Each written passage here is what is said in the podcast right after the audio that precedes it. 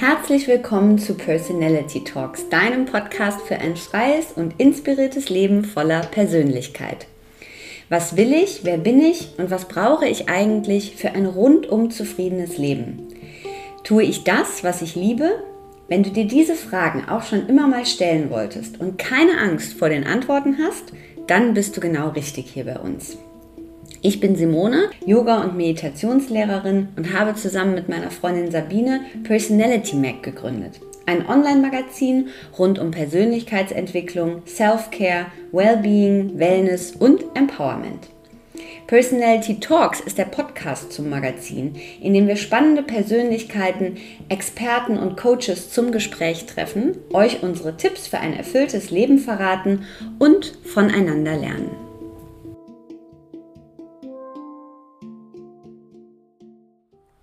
Hallo und herzlich willkommen zu einer neuen Folge Personality Talks. Und was habe ich mich auf diese Folge gefreut und ich war auch ein bisschen aufgeregt, denn mein heutiger Gast ist die wunderbare Nicola Albrecht. Nicola hat Komparatistik, Kunstgeschichte und Anglistik studiert und ihr Studium mit Promotion abgeschlossen. 2001 kam sie als Trainee zum ZDF und die Zuschauer haben sie als Kriegs- und Krisenreporterin im arabischen Frühling kennengelernt. Von 2011 bis 2014 berichtete sie als Korrespondentin aus Peking. Danach übernahm sie für sechs Jahre die Leitung des ZDF-Studios in Tel Aviv und berichtete über den Nahen Osten. Aktuell leitet sie das ZDF-Studio in Potsdam. Sie ist mein heutiger Gast, weil sie das Buch Mein Israel und ich entlang der Road 90 geschrieben hat. Und ich erwähne es mehrmals, äh, oder ich glaube am Ende vor allem, ähm, dass das ein besonderes Buch ist, weil es uns auf ganz außergewöhnliche Art und Weise mitnimmt in dieses wunderbare Land, weil es uns durch dieses Land reisen lässt, weil es uns die Menschen näher bringt, Nikolas Erlebnisse, gleichzeitig auch den Nahostkonflikt und den Dualismus, mit dem die Menschen dort leben müssen. Wir sprechen über Nikolas Arbeit als Kriegs- und Krisenreporterin. Wir sprechen über die Entscheidung, gemeinsam mit einem kleinen Kind in ein Krisengebiet zu gehen. Natürlich sprechen wir über Mut. Wir sprechen darüber, wie sie eine Wohnung mit Schutzraum gesucht hat, welche Bedeutung der 8. Juli 2014 in ihrem Leben hat wie dieses Land für sie und auch ihre Familie zur Heimat wurde, was Sicherheit für junge Menschen dort bedeutet und was Sicherheit für uns bedeutet, wie es zu dem Entschluss kam, diese wunderbare 480 Kilometer lange Straße fernab der Metropolen mehrmals zu bereisen und wie daraus das Herzensprojekt dieses Buch geworden ist. Wir sprechen über die Menschen, über die Besonderheiten, über die Gastfreundschaft, über Momente, die sie bewegt haben und die auch mich während des Interviews bewegen und immer wieder geht es darum, dass wir den Menschen sehen sollen. Den Menschen und das, was die Menschen ausmacht und dass wir ein bisschen mehr uns trauen, hinaus in die Welt zu gehen.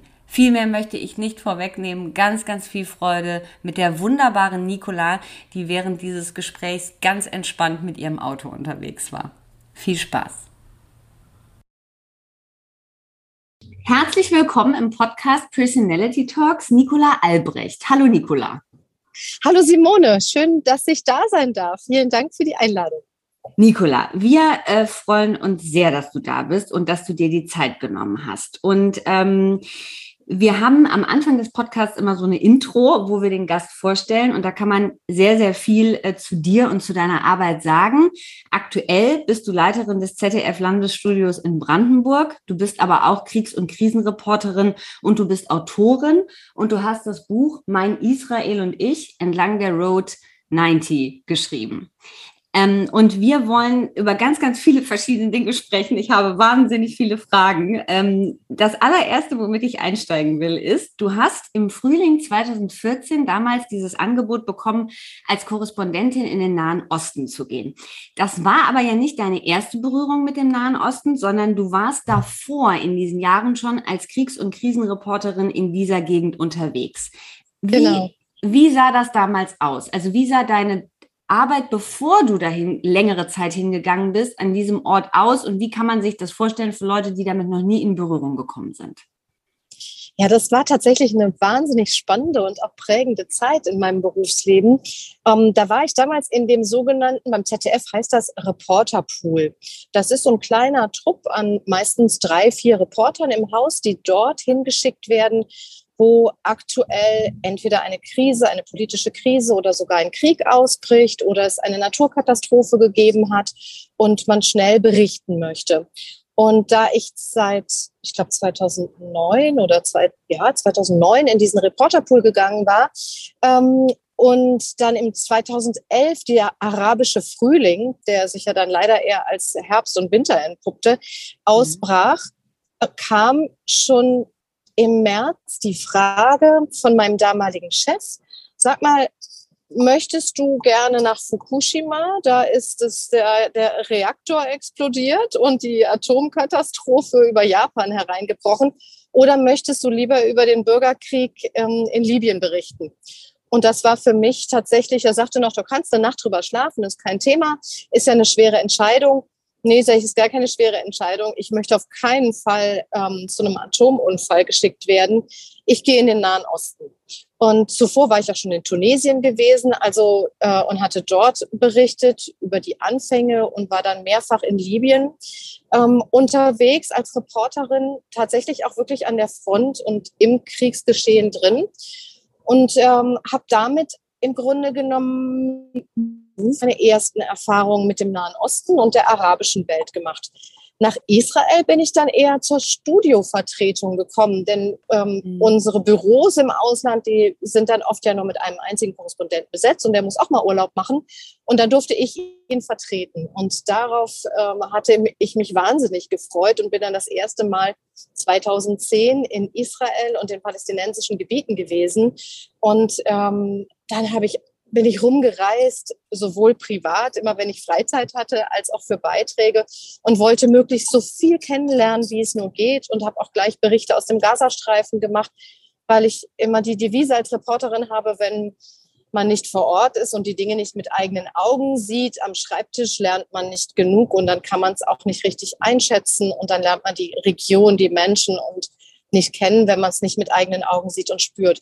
Und da ist so ein Funke auf mich übergesprungen, dass ich das Gefühl hatte, wow, Israel, die palästinensischen Gebiete, die ganze Region, das, sind, das ist ein so toller Ort, das ist eine so tolle Region. Hier würde ich wahnsinnig gerne mal für längere Zeit leben und berichten dürfen. Und 2014, als dann der Anruf kam, war ich jetzt in Peking und dort drei Jahre Korrespondentin gewesen habe ich mich irre gefreut innerlich und dachte nur, wow, irgendjemand hat meinen Wunsch offensichtlich erhört. Und ähm, ja, dann sind wir ein halbes Jahr später, die ganze Familie und ich, nach Tel Aviv gezogen. Und war diese Entscheidung innerhalb der Familie, denn ihr hattet ja zu der Zeit, also habt ihr natürlich Gott sei Dank immer noch, aber ihr hattet einen kleinen Sohn, der ich glaube gerade ungefähr ein Jahr alt war. War diese Entscheidung in der Familie sehr, sehr schnell gefällt und war das genauso wie bei dir auch so eine Bauchentscheidung? Oder muss man sich schon vorstellen, na ja, wir sind schon noch mal so intensiv eingestiegen und haben ein paar Gespräche geführt und äh, sind dann dazu gekommen, wir machen das? Total klar, als der Anruf kam, konnte ich äh, sofort zusagen und auch sagen, ich brauche gar keine Bedenkzeit, ich mache das. Mhm. Und das geht auch mit meinem Mann in Ordnung und mit meinem Sohn in Ordnung. Wir, das ist eine Familienentscheidung, weil wir natürlich wie das wahrscheinlich irgendwie so jede Familie macht. Ähm, wenn denn mal ein Angebot kommen würde, würden wir mhm. es annehmen. Und da war natürlich äh, Israel und Tel Aviv war schon mal so bei uns intern im Familiengespräch gefallen. Und wenn das Angebot kommen würde, würden wir denn dahin ziehen wollen.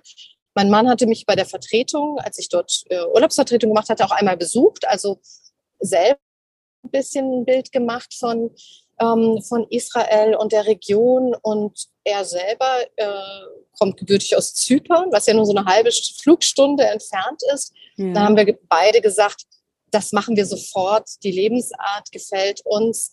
Und ähm, das ist dann auch noch ganz in der Nähe und gehört sogar, Zypern gehört sogar noch zum Berichtsgebiet. Wie wunderbar ist das denn? Und wir kommen aus dem Pekinger Smog raus. Allerdings muss ich sagen, das war bevor 2014, im, also das Angebot kam, bevor 2014 im Sommer der äh, recht heftige Gazakrieg mhm. ausbrach. Mhm. Und es war genau die Zeit, als ich dann dort eine Wohnung für uns versucht habe zu suchen. Mein Mann ist mit unserem Sohn dann in Peking geblieben und, und saß dort. Ähm, ja, mitten in der WM war das, äh, quasi so zwischen Job, Couch und Fläschchen geben noch oder Brei füttern. Und ich flog nach Tel Aviv und ein paar Tage später ähm, brach der Krieg aus und es hagelte Raketen aus Gaza. Und da bekamen wir dann plötzlich schon also zumindest für einen Moment bekam ich ein etwas mulmiges Gefühl, dass ich dachte, oh, äh, vielleicht ist es ein schlechter Zeitpunkt, den wir gewählt haben, um jetzt als Familie tatsächlich dorthin zu ziehen. Und wie wird das denn sein, wenn wir dort sind und Jonas soll in den Kindergarten gehen und äh, man hat plötzlich so Entscheidungen zu treffen wie, man braucht eine Wohnung mit einem Schutzraum. Also das braucht man in Deutschland bisher nicht und in Peking brauchte man das auch nicht. Also brauchte man vielleicht einen Luftfilter, aber keinen Schutzraum vor Raketen. Ähm, das hat mich dann schon einen Moment lang noch etwas, ja, zweifeln lassen. Mhm. Ähm, und dann haben wir aber gesagt, wir machen keinen Rückzieher. Wir, wir, haben, wir haben zugesagt und wir, uns, uns hat die Region so angezogen und wir stehen das durch, wenn es was durchzustehen gibt mhm. wie die Israelis und die Palästinenser es eben auch durchstehen.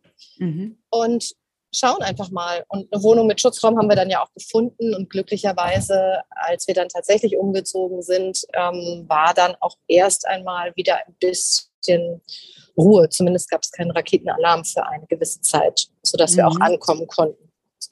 Jetzt ist das Thema der aktuellen Ausgabe, was wir haben, Mut. Und da passt dieses Interview ähm, mit dir und auch, finde ich, das Buch und die Thematik schon sehr, sehr gut rein. Und ich habe mich gefragt, also als ihr das entschieden habt und für euch war ja klar, also ihr hattet vorher schon mal drüber gesprochen, ihr macht das. Es gab ja sicherlich Menschen von außen, also im Bekannten- oder auch Freundeskreis, die dennoch diese äh, Entscheidung auch als mutig empfunden haben. Und ich habe mich gefragt, äh, für dich auch als Kriegs- oder Krisenreporterin, welche Rolle spielt Mut mhm. bei dir? Das ist eine gute Frage. Also ich glaube, dass ich grundsätzlich kein ängstlicher Typ bin mhm. und dass ich auch denke, dass Angst kein guter Berater im Leben ist. Mhm. Ähm, dass ich aber, als ich als Kriegsreporterin, das muss ich fairerweise dazu sagen, draußen gearbeitet habe, hatte ich noch kein Kind. Das heißt, mhm. ich hatte Verantwortung für mich, logischerweise mhm. vor Ort natürlich auch für mein Team und ähm, für meine Familie, meine Eltern, meinen Mann schon, aber ich hatte eben kein Kind. Das macht einen großen Unterschied. Mhm. Und ich hatte immer einen, ähm, eine Grundlage für meine Arbeit in einem Kriegsgebiet war immer ähm, das Team an sich. Bei mir gab es mhm. nie Situationen, wo ich mich ähm, bewusst beispielsweise in eine Gefahr begeben habe oder das auch nur in Erwägung gezogen hätte, wenn da nicht Konsens im Team gewesen wäre. Bei mir gab es immer sozusagen auch das Vetorecht. Also wenn in Libyen beispielsweise der Kameramann, der Tonassistent und die Leute, die dann noch dabei sind, also die Übersetzer, wenn alle gesagt haben, ja, wir berichten aus diesem Frontkrankenhaus heute, das ist für alle in Ordnung, dann wurden natürlich Sicherheitsabsprachen getroffen und so. Wenn aber der Fahrer, der Libysche, gesagt hat, für mich ist es nicht in Ordnung, dann wurde der natürlich nicht von mir dorthin gezwungen, also dann mhm. und auch nicht überredet. Also ich glaube, man muss immer gut für sich selber ähm, einordnen, welches Risiko ist man bereit einzugehen wie kann ich auch mein eigenes Risk Assessment, also eine Risikobewertung vor Ort machen? Was sind die Kriterien? Und damit habe ich mich äh, im Grunde genommen immer wohlgefühlt. Das heißt nicht, dass ich nicht in Situationen auch gekommen bin, wo ich mal Angst gehabt habe. Ähm, als wir nach Israel dann gingen, war es schon so, dass natürlich auch meine Eltern und auch aus dem Verwandten- und Bekanntenkreis nicht alle total begeistert waren, weil viele ein ein Bild von der Region hatten, meine Güte, jetzt kommen die da drei Monate, nachdem es dort schwere, schwere ähm, ja, eine militärische Auseinandersetzung gegeben hat, kommen die dahin mhm. und ziehen dahin und was ist denn mit dem, mit dem Kleinen? Dann muss er statt im Kindergarten, muss er den Tag dann im Schutzraum verbringen. Das kann ja alles nicht lebenswert sein. Und den konnten wir dann aber durchaus ja, erklären und auch zum Teil natürlich veranschaulichen bei Besuchen, dass ja. die Realität vor Ort eine, eine andere ist, als man es vielleicht, klingt jetzt nicht äh, als Werbung für unsere Berichterstattung, aber doch als eine andere, ähm, die man so im Fernsehen wahrnimmt. Ja. Und ähm, wir haben uns, haben uns eigentlich sehr gut mit diesem, mit dieser Lebenswelt arrangiert. Und es gab immer Absprachen innerhalb der Familie, wenn es zu arg eskalieren würde, wären zum Beispiel mein Mann und mein Sohn nach Deutschland geflogen mhm. und wären nicht dort geblieben.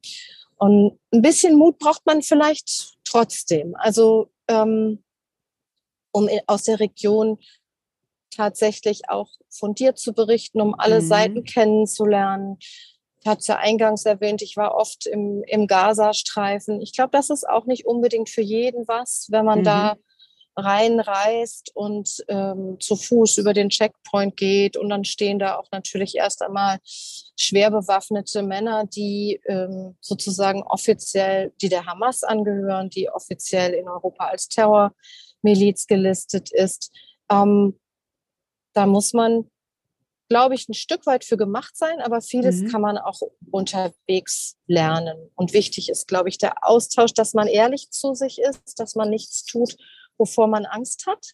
Mhm. Und dass man auch niemanden dazu überredet, der ähm, vielleicht vor etwas zurückschreckt, was man selber machen würde, machen wollte. Das, das muss nicht sein. Es muss nicht jeder in Anführungszeichen gleich mutig sein oder das Gleiche tun. Das ist nicht notwendig. Mhm. Ähm, dieser Tag, der, der 8. Juli 2014, den äh, beschreibst du ja auch in dem Buch. Ne? Also da steht einerseits äh, Deutschland in einem WM-Halbfinale und äh, auf der anderen Seite bricht der Gaza-Krieg aus. Dieses, das ist sehr gut beschrieben, aber auch da nochmal die Frage, also wie geht man eigentlich letztendlich für sich selbst damit um, äh, wenn man dort sitzt und weiß, in einem Teil der Welt passieren solch schlimme Dinge und es bricht ein Krieg aus und woanders ist es das pure Leben, die Freude. Und also ich habe versucht, während ich das, ich habe es immer wieder gelesen, diese Stelle, weil ich dachte, das ist sehr, sehr intensiv einfach auch. Also wie ist das für einen in dem Moment, habe ich mich gefragt äh, weil ich kriege selbst Gänsehaut, wenn ich nur die Frage dazu stelle. Und wie ist das aber auch danach? Also was, wie verarbeitet man das Ganze danach nochmal? Also ich glaube tatsächlich, äh, wenn ich da ehrlich zu dir bin und ehrlich zu den Zuhörern und zu mir selbst auch, in diesen Momenten haben wir Reporter ein Stück weit auch gelernt zu funktionieren. Ja. Also mit anderen Worten, es ist ja eine absolut nicht begreifbare Situation, wenn man sich alle Facetten anschaut. Da ist ja. dieses WM-Finale, da fällt ein Tor nach dem anderen, total verrückt. Und äh, gleichzeitig sitzen wir im Schneideraum, versuchen darüber zu berichten. Und was passiert? Äh, ständig ist Raketenalarm. Und wir überlegen, gehen wir jetzt selber in den Schutzraum oder das Raketenabwehrsystem wird uns schon, wird uns schon retten, wird schon funktionieren. Ähm, und wir bleiben einfach sitzen, weil wir müssen weiterarbeiten. Und wir arbeiten dann weiter. Und ähm, vertrauen da ein Stück weit und hoffen, dass äh, uns die Rakete eben nicht auf unser Bürodach fällt. Das funktioniert für diesen Moment und hinterher, wenn man dann mal selber durchschnaufen kann und realisiert, ah, wow, Deutschland hat da gerade irgendwie im Fußball einen hohen Sieg im Halbfinale gegen Brasilien geschafft und in Deutschland flippen alle aus vor Freude, dann nimmt man sich auch ein Bier und stößt darauf an und sagt sich natürlich gleichzeitig Glück gehabt irgendwie heute auch, ja. Mhm. Ähm, das sind schon Extremsituationen. Ich glaube, also das war jetzt kein Tag, der mir so, der, der, den werde ich nie vergessen, aber er ist mir nicht in irgendeiner Form in nachhaltiger Erinnerung geblieben, als dass er Nachbearbeitung bedurft hätte, also mhm. sprich Richtung Trauma, dass das für mhm. mich irgendwie eine traumatische Erfahrung war. Es war eher eine Erfahrung zu sagen, ja, so ist die Welt eben. Es passieren mhm. gleichzeitig schlimme Dinge und ähm, schöne Dinge und das ist dieser Dualismus in der Welt und äh, ähm, das passiert eigentlich an jedem Tag wahrscheinlich, weil irgendwo auf der Welt ist immer Krieg, irgendwo auf der Welt sterben Menschen, irgendwo werden welche geboren, haben Geburtstag, feiern einen Fußballsieg, mhm. was auch immer. äh, wie kam das zu dem Entschluss, diese, äh, ich habe gesagt Road 90, Road 90, wie du auch immer, also diese 480 Kilometer lange Straße jenseits dieser Metropolen zu bereisen? Und wie ist die Idee auch zu diesem Buch? Was ja ein besonderes Buch geworden ist, weil es ist ja eine, also ein Buch geworden, wo man einerseits sehr viel über die Kultur, über die Menschen in sehr verständlicher Weise auch über den Konflikt, aber auch über euer Leben dort, aber vor allem auch bekommt man Lust, sich irgendwie selber ins Auto zu setzen, so wie du das gerade tust, und diese, diese 480 Kilometer lange Straße auch zu fahren und die Dinge dort kennenzulernen. Wie ist das entstanden? Ja, ähm, die Road 90 war tatsächlich an, an vielen Orten der Road 90, muss ich dazu sagen, war ich früher natürlich oder die, die gesamte Zeit, als wir in Israel und in der Region gelebt haben, da waren wir immer wieder an tollen Orten entlang dieser Road 90. Und ähm, es ging so auf das Ende meiner Korrespondentenzeit dort zu und wir haben uns im Team überlegt, was für einen schönen Film könnten wir eigentlich nochmal machen. Also der auch wirklich ähm, vielleicht Lust macht, auf Israel, Lust auf das Reisen durch das heilige Land, der aber auch durch die palästinensischen Gebiete führt und durch, durch Orte und an Orten entlang führt, die gleichzeitig, die spektakulär sind, aber nicht so bekannt. Und dann sind wir auf diese Nationalstraße gekommen und haben gesagt, mhm. das ist es eigentlich. Wir müssen die Road 90 fahren.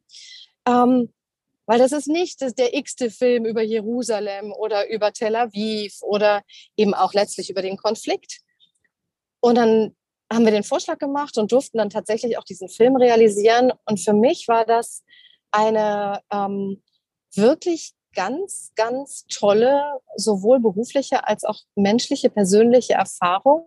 Mhm. Insofern, als dass man, wenn man als Korrespondent dort berichtet über viele Jahre, sich ja immer wieder am Konflikt reibt, immer wieder über diese festgefahrene politische Situation berichten muss, immer wieder letztendlich auch über dieses äh, ganze, über die Schicksale, über das Leid, was über die Menschen auf beiden Seiten mhm. hineinbricht, aber auch über die, also über Opfer und Täter. Und dann ärgert man sich ja auch persönlich wieder über, wenn man über die Politik und so, warum können die denn jetzt nicht einfach mal einen Schritt aufeinander zumachen?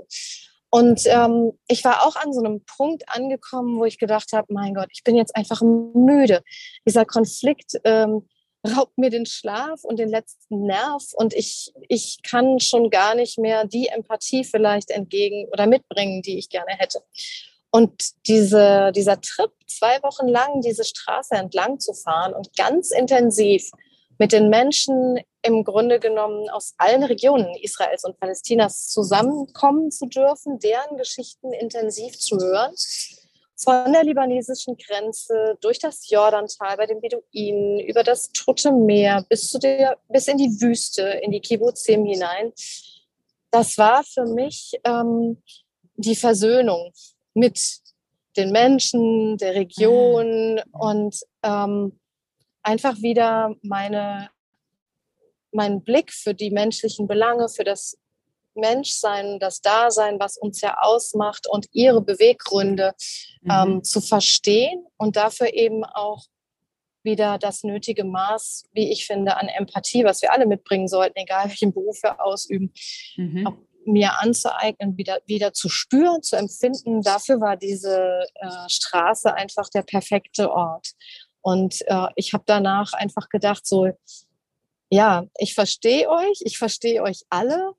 Ich, äh, ich wünsche euch allen, dass dieser Konflikt klingt ja so ein bisschen pathetisch und vielleicht auch ein Stück weit naiv. Aber er hat mich wirklich einfach, hat die Straße mich den Menschen nahegebracht wieder. Mhm. Und ähm, ich konnte Verbindungen herstellen und das hat mir gut getan. Und was glaubst du, ähm, wie, äh, wodurch ist das entstanden? Also, dass bei dir sich da wieder so ein Versöhnungsmoment eingestellt hat. Glaubst du, das ähm, war dieser, dieser Fakt auch, dass man eben so viel fährt oder dass da viel Weite ist, Momente der Stille oder eher die Menschen? Ähm, oder gab es eine so ganz prägende Geschichte, wo sich etwas so umgelegt hat bei dir? Was, was glaubst du? Ich glaube, dass ich wirklich, ähm, ja, sagen wir mal, von den orthodoxen Juden, die wir jetzt so an der Strecke nicht besucht haben, aber dass der, der Hauptfaktor war, dass ich das Gefühl hatte, mit in dieser, in dieser heterogenen Gesellschaft, also Israel hat eine heterogene Gesellschaft, die Palästinenser mhm. sind aber auch eine heterogene Gesellschaft. Äh, und dass ich mit fast allen Gruppen, wenn man so sagen darf, überhaupt in Kontakt gekommen bin. Mhm. Und dass ich so viele Begegnungen hatte, die alle von einer Herzlichkeit, Offenheit und auch mhm. einem Vertrauensbeweis ähm, mir gegenüber geprägt waren. Das war wunderschön zu erleben. Mhm. Und äh, eine Annäherung darüber. Und dass ich Orte entdeckt habe, wo ich gemerkt habe, dass jenseits des Konfliktes Menschen sich begegnen, die eigentlich äh, verfeindet sein sind, mhm. die sich aber begegnen und einfach zusammen machen und eben den Konflikt und die Diskrepanz zwischen ihren Lebenswelten überbrücken können, weil sie eben merken, dass es eigentlich nur zusammengeht. Und da gibt es so kleine Orte im Jordantal, wo das ähm, passiert, was, was ich sehr als sehr schön empfunden habe. Ähm, ich glaube, es waren wirklich die Menschen. Und die Menschen jenseits der Metropolen leben auch, in, auch dort anders. Das ist ja in, in Europa, glaube ich, genauso. In Berlin lebt man ein anderes Leben als ähm, auf dem Land. Und ähm, das verbindet die Menschen dort jedenfalls, habe ich das Gefühl, sehr, sehr stark mit, mit ihrem Fleckchen Erde, was sie auch als solches natürlich definieren und empfinden. Ja. Ähm, und gleichzeitig leben sie nicht ganz so hektisch und so getrieben und ein bisschen vielleicht auch trotz der Anspannung an manchen Orten gelassener und äh, bewusster. Und das fand ich auch sehr schön. Das, ähm, das hat mir einfach gut gefallen. Glaubst du, also es kommt immer wieder, ne, dieses, dass die Menschen, also es steht auch in dem Buch, ähm, diese Gastfreundschaft, die Offenheit der Menschen, äh, wie man auch mit dir umgegangen ist, wie ihr aufgenommen wurdet, auch als Familie, mit deinem Sohn. Ähm, warum glaubst du oder woher kommt das? Ist es so ein bisschen vielleicht, du beschreibst ja auch die Suche nach der Zugehörigkeit der Menschen, aber auch diesen Dualismus, mit dem die ja immer wieder dort leben müssen. Also auch dieses, es passieren schreckliche Dinge, aber gleichzeitig auch äh, zu lernen, fröhlich zu sein und Freude zu empfinden. Ist es das, was, was wir vielleicht auch, ähm, wenn wir dort sind, dann als besonders empfinden? Ich glaube schon, wenn man sich darauf einlässt und wenn man das erlebt und wahrnimmt, dann, ähm, dann kann man das auch so empfinden, wenn man als Tourist reist und wenn man Besucher mhm. ist. Mhm. Und dann wird man auch aufgenommen. Also man muss mit der umgekehrt natürlich auch mit dieser Direktheit klarkommen. Ne? Und es mhm. ist vielleicht dann in, in Tel Aviv auch nochmal ein bisschen anders und in Jerusalem anders als eben entlang der Road 90. Ähm, aber die, die Israelis ein bisschen anders als die Palästinenser. Gastfreundlich sind sie beide. Ähm, aber mein Eindruck war immer, die Israelis sind wahnsinnig direkt. So wie sie ihr Herz öffnen, schütten sie es auch aus. Und wenn sie aber verärgert sind, wird auch mal schnell, wird es halt auch mal laut. Und dann denkt ja. man so, mein Gott, jetzt ist ja, oh Gott, die Freundschaft ist aus. Nein, nein, äh, man kann schon eine halbe Stunde später, also vielleicht auch zehn Minuten später schon wieder ein Bier miteinander trinken. Das ja. ist überhaupt kein Problem ich glaube, die unterschiedlichen Lebenswelten ich, die, und, und dieses ähm, Leben mit unter Sorge und Existenzängsten prägt mhm. natürlich. Mhm. Also mhm. Äh, wir in Deutschland, das habe ich, empfinde ich auch ehrlich gesagt immer noch so. Wir jammern und meckern auf so hohem Niveau. Ja. Ähm, das, das, das ist manchmal wirklich nervig. Und, das, und wir machen es und wir, wir legen uns selber damit Steine in den Weg, das Leben ähm, trotz allem, das ist so ein bisschen bei, zwischen ein paar Kollegen und mir schon fast zum Running Gag geworden, weil wir immer gesagt haben, es, es ist total schön hier, trotz allem. Ähm, das Leben mhm. genießen, trotz allem. Mhm. Dieses trotz allem sagt aber unheimlich viel, auch, auch ja. wenn es bei uns dann schon fast so floskelt wurde. Weil es ist so, man genießt trotz allem, man, man lebt den Moment trotz allem und den intensiv und echt. Also es ist nicht fake. Und äh, das finde ich ganz, ganz besonders ähm, an, an der Mentalität in der, in der Region. Und das empfinde ich auch als Bereicherung und denke immer wieder, ach komm, jetzt darfst du nicht irgendwie nach knapp zwei Jahren in Deutschland, darfst du nicht wieder so deutsch werden und anfangen auch wieder über alles und über lauter Kleinigkeiten zu meckern. Ja, ja, Glaubst du, äh, das Reisen äh, hilft uns, also das Reisen in entlegene Gebiete und in andere Länder und andere Kulturen, glaubst du, das ist was, äh, was uns dabei helfen könnte in Deutschland, dass die Menschen weniger meckern? Weil ich empfinde das genauso und ich empfinde es ganz furchtbar und ich habe immer das Gefühl, wenn man mal auch woanders war, also ich kann das für meine Reisen nach Indien, aber auch in andere Ecken sagen, dass man dann zurückkommt und dann ist es zumindest mal für ein halbes Jahr oder ein Jahr lang anders. Unbedingt. Ganz bestimmt. Also da, davon bin ich, mhm. äh, davon bin ich überzeugt. Es prägt und es tut gut, wenn man sich öffnen kann. Wenn man, mhm. dann kommen wir wieder zu deinem, zum Hauptthema deines Podcasts, wenn man natürlich wirklich ein sehr, sehr wenn man ein sehr großes Sicherheitsbedürfnis hat und sich mhm. fürchtet zu mhm. reisen, weil man glaubt, man, man verdirbt sich den Magen am Falafel oder man, ähm, man kommt nicht zurecht, weil man den mhm. Weg nicht findet oder so. Man muss ein bisschen der Typ sein dafür und sich dann vielleicht ein, sich trauen, einfach die Straße ein, ein Stück weit selber zu fahren. Oder wenn man keine Lust hat, selber zu fahren, dann halt den Bus nehmen, wenn man, wenn es nur das Fahren ist, was einen hindert einen kleinen Schritt auf die Leute zugehen und es öffnet sich, eröffnet sich eine andere Lebenswelt und die kann ja nur bereichernd sein, weil entweder zieht man für sich den Schluss, mein Gott, habe ich es gut zu Hause oder äh, man schließt daraus, wow, davon kann ich mir eine Scheibe abschneiden von der Gelassenheit ja. oder der Freundlichkeit, der Aufmerksamkeit, was mhm. auch immer man entdeckt in fremden Kulturen. Ähm, find, empfinde ich immer, immer wieder als Bereicherung. Und ich kann nur sagen, ich war jetzt das erste Mal seit anderthalb Jahren wieder im Nahen Osten zu Ostern. Mhm. Mein Mann konnte leider nicht mit. Ich bin nur mit meinem ähm, Sohn, der jetzt schon große Acht ist, äh, geflogen mhm. nach Ägypten. Und ähm, wir mussten alles umdisponieren und hatten irgendwie kein Hotel bekommen für die erste Nacht und so. Und dann sagte ich ihm schon vorher, ich sag, weißt du, wir fliegen da mal jetzt hin und dann habe ich jetzt so reserviert so ein Zelt in so einem Beduinencamp in Ägypten, bevor ja. wir dann in unser Hotel gehen können. Und ja, ich habe bei irgendeinem ägyptischen Unternehmen so ein Transfer oder ein Taxi oder einen Privatwagen gebucht, der soll uns dann auch angeblich zu unserem Zelt bringen und so. Und mein Sohn, der eben mit diesen Reisen und der anderen Kultur aufgewachsen ist, wir landeten, wir standen bei großer Hitze am Flughafen und er ist gleich irgendwie auf den Kiosk, hatte Hunger, ist gleich auf den Kioskbesitzer zugelaufen und hat ihm Ramadan Karim einen schönen Ramadan oh, gewünscht ja. und sich irgendwie eine Tüte Chips gekauft. Ja. Und ähm, dann kamen wir aus dem Flughafen raus und dann sagte ich, ach Mensch, naja, der Fahrer ist wohl nicht da. Und dann sagte er nur so, naja, die sind doch alle da drüben auf dem Parkplatz, Mama. Da stehen doch lauter Fahrer, da wird schon unserer auch bei sein. Also er kam schon mit einer Gelassenheit dort wieder an, dass mhm. ich dachte so, ja, der kehrt nach Hause zurück. Das hat ihn geprägt. Wenn er das nie erlebt hätte, hätte er wahrscheinlich ganz anders am Flughafen gestanden. Und das empfinde ich als ganz, ganz große Bereicherung. Mhm.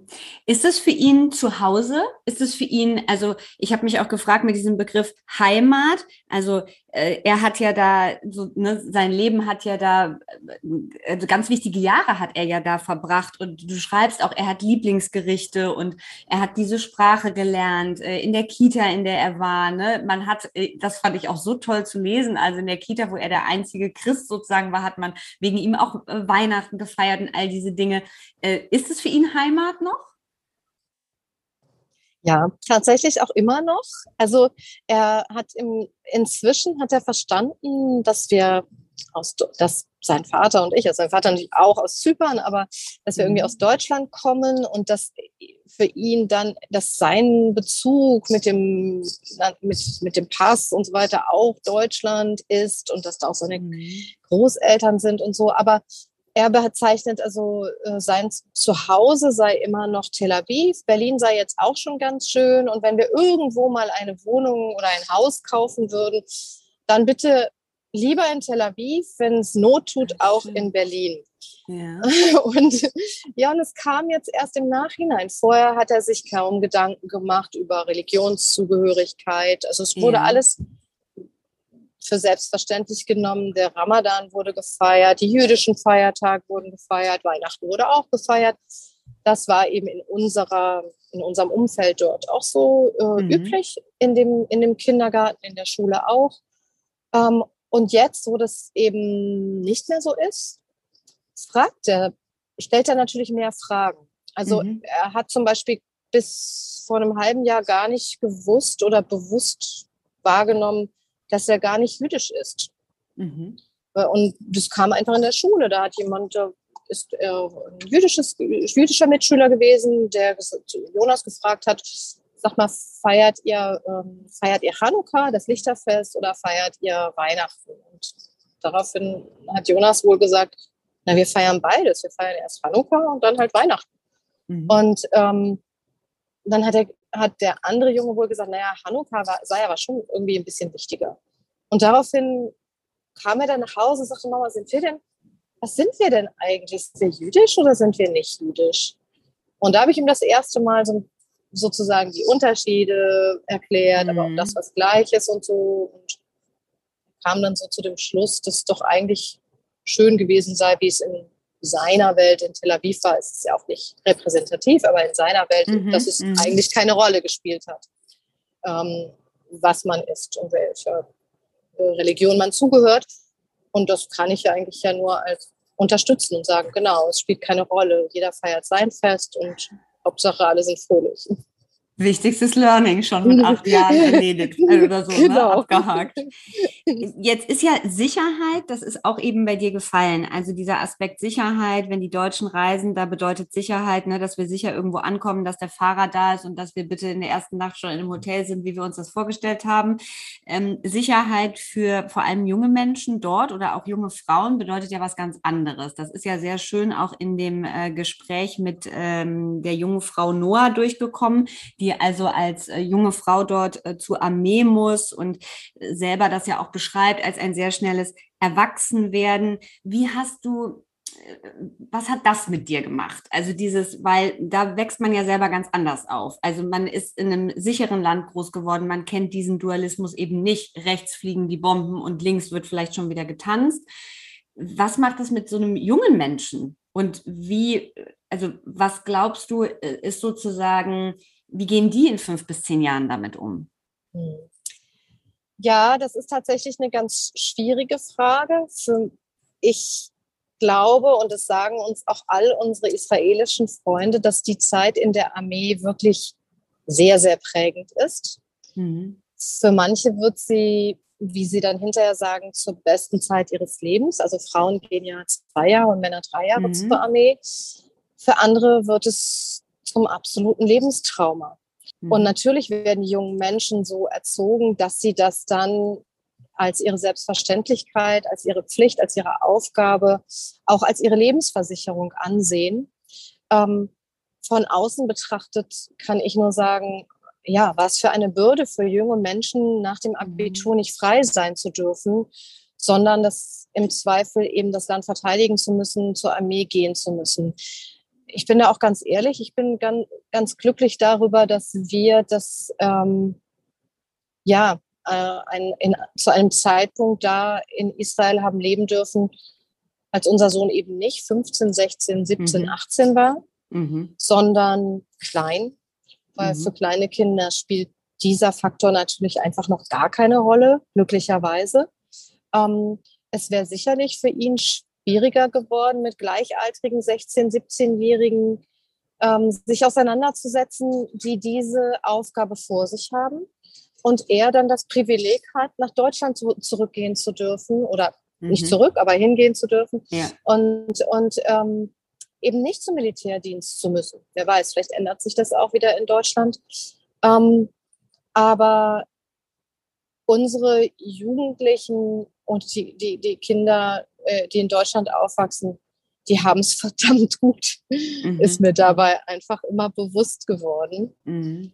Ähm, und es prägt natürlich und es prägt insofern, als dass wir auch, naja, als dass ich schon das Gefühl habe, ähm, wir haben viele Gemeinsamkeiten. Unsere Gesellschaften haben sich unglaublich angenähert, auch nach nach dem Holocaust ja eigentlich undenkbar, wieder Freundschaften zu schließen. Dass das geglückt hat, ist vielleicht mhm. das größte Glück, was, was Deutschland vergönnt war durch die, die Aufnahme der diplomatischen Beziehungen.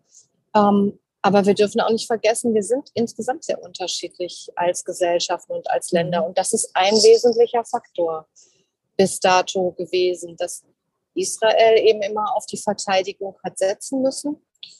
Und in Deutschland hat man immer auf Abrüstung, Bündnisse gesetzt, Multilateralismus. Mhm. Das konnte sich Israel nicht leisten. Und ähm, damit ist schon auch ein, ein sehr gravierender Unterschied einfach äh, benannt oder, oder liegt in, in, dieser, in diesen unterschiedlichen Welten.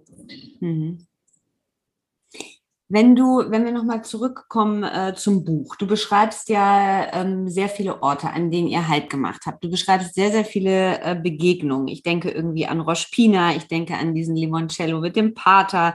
Du beschreibst die Kibbuzims, das Kaffeetrinken, das Wandern. Wenn du nur eine, es sind ja wahnsinnig viele tolle Begegnungen und jeder hat ja irgendwie so eine, so eine Message und man, man denkt darüber nach und dann geht, man reist ja auch so mit wenn du nur eine rauspicken müsstest, gibt es eine, die dir, die so richtig haften geblieben ist oder die für dich nochmal so eine, eine ganz besondere Bedeutung hat? Ja, äh, das tatsächlich wahnsinnig berührend und wichtig und aussagekräftig, wenn man so will, finde ich, den Besuch im Schwimmbad in Jericho. Ah, mhm. Mhm. Ähm, dort durfte ich ja den Bademeister kennenlernen, einen jungen Mann, ja. Ahmad. Und Jericho ist ja in den palästinensischen Gebieten, in den sogenannten A-Gebieten. Das heißt, die Palästinenser haben dort eigentlich die volle Kontrolle. Und Ahmad ist im, als junger Mann im Flüchtlingslager bei Jericho aufgewachsen, also in bescheidenen Verhältnissen und hat es ähm, geschafft, eben Bademeister zu werden. Hat mhm. in kleinen Schwimmbad schwimmen gelernt, hat die Ausbildung gemacht und ist Bademeister in einem Spaßbad. Mhm. Und Spaßbäder, das klingt irgendwie für, für jemanden, der aus Deutschland kommt, natürlich A, total profan, vielleicht sogar für den einen oder anderen so, oh, hoffentlich möchte mein, mein Kind im Winter nicht ins Spaßbad. Mhm. und äh, weil man da dort irgendwie in so einer Plastikwelt den Tag verbringen ähm, muss und das vielleicht gar nicht so mag. Mhm. Dieses Spaßbad liegt ja mitten in der Wüste mit mehreren mhm. Schwimm Becken, im Freien. Da ist, wir sind so bunte Planen, wie so ein Zirkuszelt drüber mhm. gespannt. Und äh, gegründet hat es ein palästinensischer Geschäftsmann, der einfach gesagt hat, Mensch, die Paläst wir Palästinenser, wir sind vom Meer abgeschnitten, wir haben keinen Zugang zu, zu Wasser, also zum Meer und auch keinen Zugang zu größeren Seen.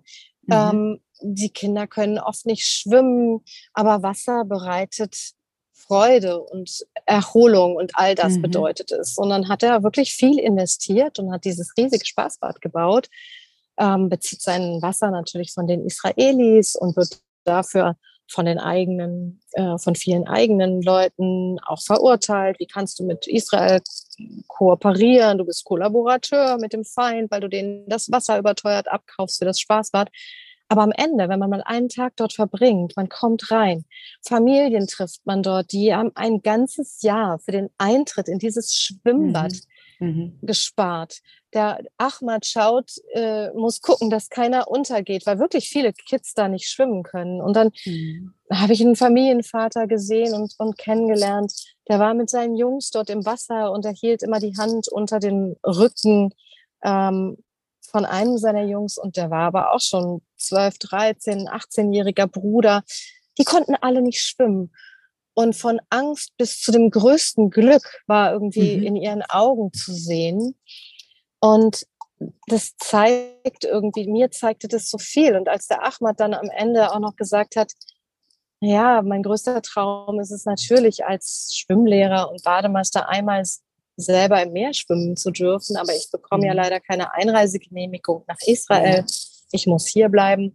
Und gleichzeitig bin ich aber am schönsten Ort der Welt und habe meinen Traum schon verwirklicht, nämlich hier in diesem Schwimmbad ähm, Leben retten zu dürfen, wenn es drauf ankommt. Dann glaube ich, muss ich nicht erklären, was diese Geschichte bedeutet. Das spricht mhm. einfach für sich. Mhm. Schön.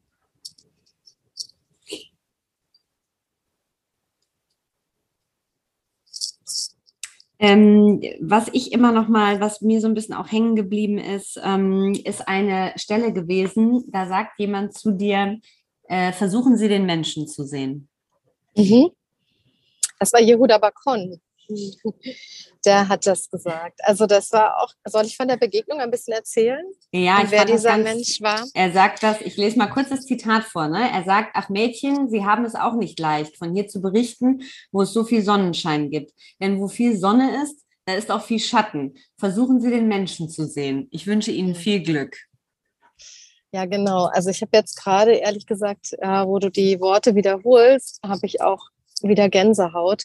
Mhm. Ähm, das war eine Begegnung, wie man sie eben wirklich als größtes Geschenk als Korrespondentin vielleicht haben mhm. darf, nämlich mit dem Holocaust-Überlebenden Yehuda Bakon. Yehuda Bakon hat Auschwitz überlebt und hat auch Todesmärsche überlebt und ähm, er hatte dort als, als, Jung, als Junge das Talent zu zeichnen. Der hat auch ähm, in Auschwitz Zeichnungen angefertigt, die wurden auch später ähm, im Eismann-Prozess als Beweisstücke vorgelegt und, und äh, im Prozess genutzt. Und Jehuda hatte sich Zeit genommen. Ich hatte gebeten, ihn porträtieren zu dürfen. Und dann haben wir uns getroffen in Jerusalem. Und er sagte schon äh, zu Beginn, er war so ein, er so ganz freundliche Augen und strahlte so Ruhe aus und auch so ein bisschen verschmitzt, so mit ein bisschen Schalk im Nacken. Und dann guckte er mich schon so an bei der ersten Begegnung und sagte so, naja, in meinem Alter wird man geizig mit der Zeit.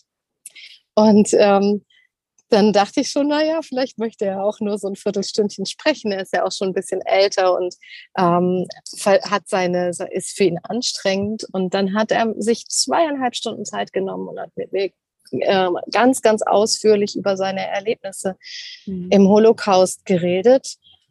Und ich dachte, also natürlich ist es ein Geschenk für uns, wenn wir erleben dürfen, wenn Holocaust-Überlebende davon nochmal berichten. Und gleichzeitig denke ich immer, meine Güte, es ist ja auch eine, die Wiederbelebung des schrecklichsten Traumas, was man sich nur mhm. vorstellen kann, beziehungsweise was man sich eigentlich nicht vorstellen kann. Mhm. Sie erzählen von den unvorstellbaren Dingen.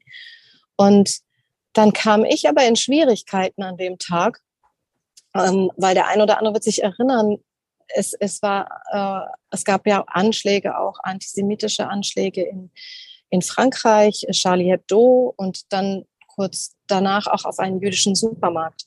Und die Terroropfer dieses Anschlags sollten an demselben Tag, als wir dieses Interview führten, in Jerusalem beigesetzt werden. Und ich mhm. hatte den Auftrag auch noch von dieser äh, Beerdigung dann Beisetzung zu berichten. Und dann musste ich ihm sagen, es tut mir leid, wir müssen jetzt das Interview an dieser Stelle beenden, weil ich habe noch die Aufgabe, dort zu berichten. Und daraufhin hat er die Worte mhm. äh, gesagt, die du gerade zitiert hast. Und das ist ähm, für mich wirklich zum Leitmotiv geworden, weil wenn nicht er, wer dann hätte sozusagen das Recht und auch die, die, die Weisheit zu sagen, mit welchem Blick man eigentlich die Welt anschauen sollte. Mhm. Und egal, wer man ist, ob man Journalist ist oder ob man, weiß ich nicht, Biologe, Chemiker oder Politiker ist. Es ist genau das, den Menschen sehen und nicht immer nur die politischen Entscheidungen. Das ist das mhm. Wichtige, wenn man arbeitet oder wenn man auch überhaupt selber nur Mensch ist. Mhm. Ganz, äh, ganz tolle, ganz bewegende Stelle. War dieses ähm, den Menschen sehen ähm, oder den Menschen Dinge näher bringen, ist das vielleicht auch deine Vision oder so ein bisschen dein höherer Grund gewesen, äh, sich für die Arbeit als Kriegs- und Krisenreporterin zu entscheiden? Ja, äh, gepaart äh, schon mit dem Ansinnen, dort zu sein, wo andere nicht sind und ein Stück weit natürlich dann auch, naja, äh, die Wahrheit stirbt im Krieg immer zuerst, aber ja. ähm, das zu berichten, was vor Ort geschieht, das zu sehen und das berichten mhm. zu können, um mhm. zumindest sozusagen vielleicht hinterher, wenn ähm, Geschichte geschrieben wird, das wird sie ja meistens dann im Nachhinein, ja. ähm, dazu beizutragen, dass sich vielleicht äh, äh, mehr die Wahrheit durchsetzt als Narrative, die natürlich äh, im Interesse der einen oder anderen Konfliktpartei liegen, ähm, sich an, anstelle der Wahrheit durchsetzen. Also das war, das war beides, ne? zu sagen, mhm. ich möchte bei dem Menschen sein, ich möchte den Menschen sehen, ich möchte aber auch wirklich vor Ort wissen, was passiert wo. Ja. Im, im, im, Im Zweifel auch tatsächlich, wer greift an, wer hat mhm. was provoziert, was, was passiert dort vor Ort, wie entwickelt sich etwas. Und ähm, gerade im Fernsehen, finde ich, ist es total gefährlich, wenn man nicht vor Ort ist. Mhm. Insofern gefährlich, als dass man ja dann mit den Bildern arbeiten muss und Bericht erstattet über Bilder, die entstanden sind ähm, an einem Ort, wo man selber eben nicht gewesen ist, weil man mhm. sie sich so, so, so sagt man das dann halt, hat zuliefern lassen, weil man sie zugespielt mhm. bekommt. Ja. Dann kann ich natürlich sagen, ich überprüfe meine Quellen, meine Quellen sind seriös, sie sind vertrauenswürdig, ich schicke, beauftrage vielleicht auch Leute, von denen ich glaube, dass sie vertrauenswürdig sind, dass sie das ganze Bild äh, versuchen zu zeigen. Aber Kameras zeigen eben immer nur einen Ausschnitt und sind immer nur in eine Richtung gerichtet.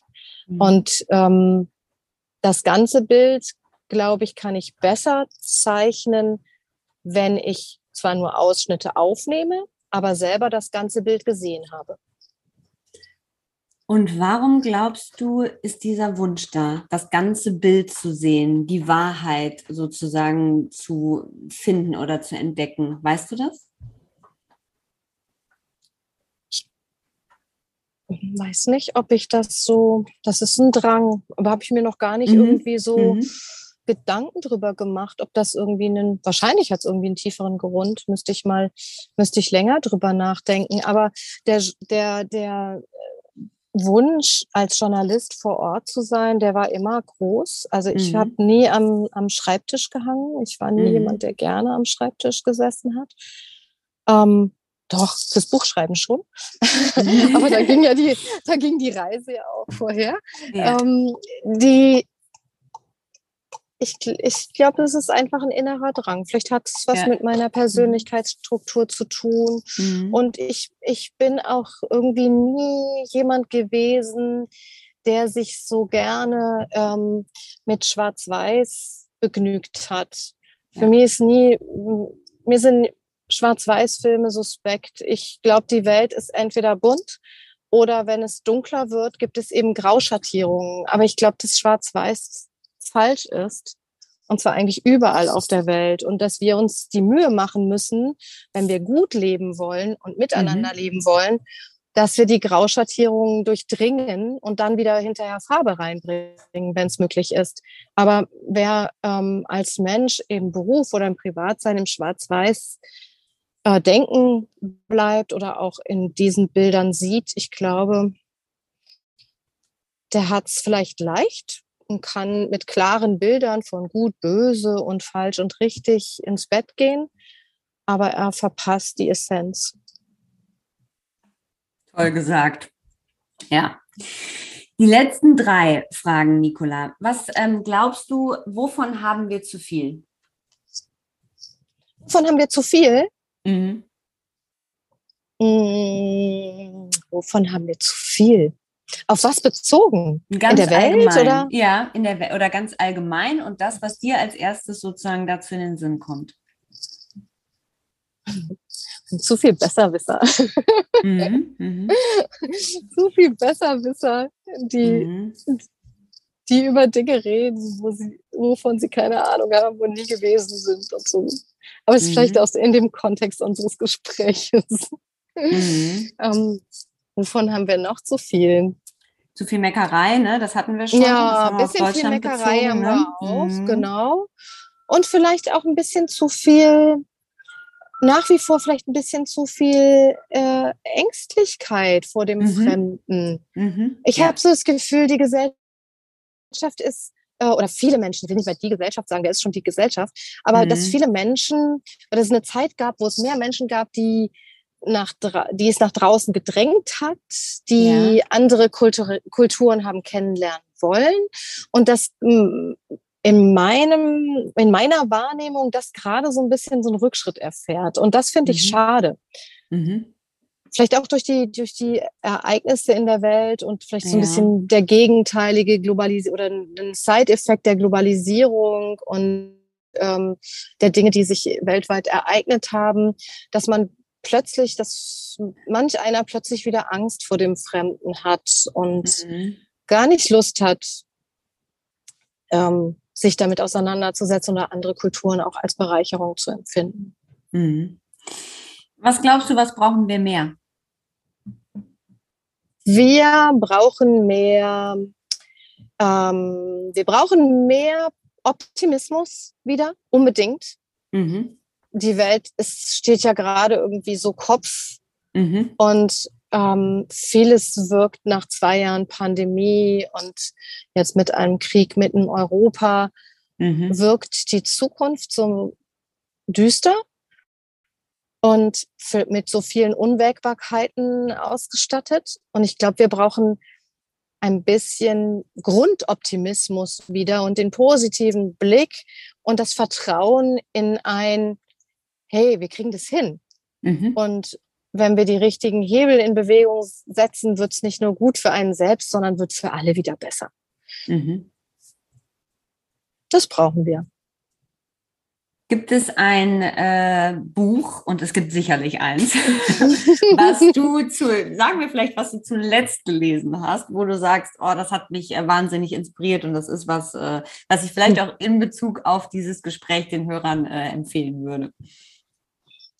Das letzte Buch, was ich gelesen habe, ähm, Ron Segal, ein israelischer Schriftsteller, mhm. und heißt Katzenmusik. Mhm und ist ähm, ein Kriminalroman, der kurz nach dem Sechstagekrieg äh, in Jerusalem spielt. Mhm. Und er hat so surrealistische Züge und ähm, er gibt nicht auf alles Antworten. Aber ich finde, man braucht auch nicht auf alles Antworten. Aber es ist einfach total amüsant geschrieben, gut geschrieben und ich bin überhaupt kein Katzenfan. Aber dass so viele Katzen da drin vorkamen, hat nicht gestört, im Gegenteil. ähm, das hat mir gut gefallen. Das war wirklich ein tolles Buch. Und ansonsten, wenn es auf die, ähm, auf den Nahen Osten bezogen ist, da muss ich sagen, da gibt es einige Bücher, äh, die ich, wo ich nur Leseempfehlungen für ähm, aussprechen kann. Aber das sind natürlich ja, das sind die großen Schriftsteller wie Amos Oz äh, mhm. mit, mit, Judas, das finde ich eines seiner tollsten Werke. Mhm, mhm. Aber auch äh, meine liebe äh, Bekannte Lisi Doron, eine mhm. auch eine israelische zeitgenössische Schriftstellerin, die sich mit der Politik auseinandersetzt. Und da kann ich nur empfehlen, Occupation, also Besatzung, mhm. ist ein wirklich unter die Haut gehendes Buch. Und jeder, der sich ein bisschen tiefergehend noch interessiert, sollte das lesen. Wer lieber in surrealistischen Bildern bleibt, der ist mit Katzenmusik total happy. Sehr gut. Nicola, vielen, vielen Dank äh, für deine Zeit und für das Interview und dass du so lockerlässig mit mir hier sozusagen durch die Gegend gefahren bist. Sehr gerne. Ganz, ganz große Empfehlung für dein Buch, Mein Israel und ich, entlang der Road 90, ähm, weil man, so finde ich, auf leichte Art und Weise sehr viel lernt, sehr viel mitnimmt. Zum einen über den Konflikt, aber auch über die Menschen, über deine Erfahrungen, über das Leben einer ähm, Kriegs- und Krisenreporterin, über ein fremdes Land und weil man ganz, ganz viel wirklich auch äh, bedeutende Worte äh, für sich selber mitnimmt, die man, wie ich finde, die jeder ganz wunderbar in den Alltag mit reinnehmen kann. Ganz, ganz lieben Dank. Wow, vielen Dank für diese tolle, für, für diese tolle Stunde, die wir jetzt miteinander verbracht haben und auch für das Lob. Das freut mich, ähm, das freut mich wirklich, weil es ein Herzensprojekt nicht war, sondern ist. Es hat sich ja, das, das, die Region ist meine mhm. zweite Heimat, hat sich in mein Herz gebrannt und geschrieben. Und ähm, dadurch ist das Buch auch einfach etwas, was ich sozusagen habe, mich dran festhalten kann, mhm. ähm, um, um das weiter äh, bei mir zu behalten. Und deshalb mhm. finde ich es auch so schön, darüber in den, ins Gespräch zu kommen. Über Und man merkt das. Man eine merkt, wunderbare Region. Entschuldigung, ich wollte dich nicht unterbrechen. Man merkt, dass es ein Herzensprojekt ist. Man merkt das beim Lesen, finde ich. Das ist ganz Danke. Toll. Das ist super. vielen, vielen Dank, Simone. Es hat mir, hat mir total Spaß gemacht. Ich würde mich freuen, wenn wir uns mal wieder.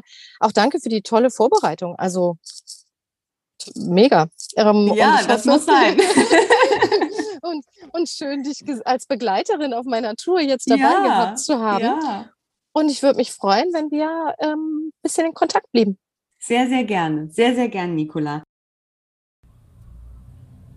Das war die wunderbare Folge mit Nicola Albrecht. Wir empfehlen von Herzen das Buch Mein Israel und ich entlang der Road 90 im Polyglott Verlag erschienen und mit einem Vorwort von Klaus Klever. Das Buch ist wunderbar, wenn ihr die Ecke bereisen wollt, weil es euch ganz, ganz tolle und individuelle Reisetipps gibt. Es ist aber auch wunderbar, wenn ihr einfach mehr darüber erfahren wollt und fast so ganz nebenbei äh, Dinge über den Nahostkonflikt und die Menschen dort erfahren wollt. Wir sagen vielen, vielen Dank an Nicola Albrecht für die Zeit, für den Einblick ähm, und für die wunderbaren Worte, die sie zu so vielen Dingen gesagt hat. Und ähm, mir bleibt vor allem äh, im Kopf, ähm, dass dieses Schwarz-Weiß-Denken, äh, was in den Köpfen ist, dass das falsch ist und wie wichtig es ist, dass wir mehr Farbe äh, in das Leben bringen und immer wieder es schaffen, auch Situationen und Momente aufzuhellen. Und vielleicht auch, dass wir als Learning aus diesem Buch, aus diesem Interview mitnehmen, dass es eben diesen Dualismus äh, immer und überall auf der Welt gibt. Es gibt die schlimmen Dinge, die passieren, aber genauso kann an einer anderen Ecke der Welt gefeiert werden und dass wir auch mit dieser Art Dualismus leben dürfen und sollen. Vielen Dank, dass ihr dabei wart. Wir freuen uns sehr, wenn ihr den Podcast äh, bewertet, wenn ihr Sterne hinterlasst oder uns schreibt, äh, wie euch das Gespräch gefallen hat. Schaut wie immer in die aktuelle Ausgabe rein. Es geht um das Thema Mut. Es sind tolle Experten und Persönlichkeiten zu Wort gekommen und wir freuen uns, wenn ihr beim nächsten Mal wieder mit dabei seid. Alles Liebe, eure Simone.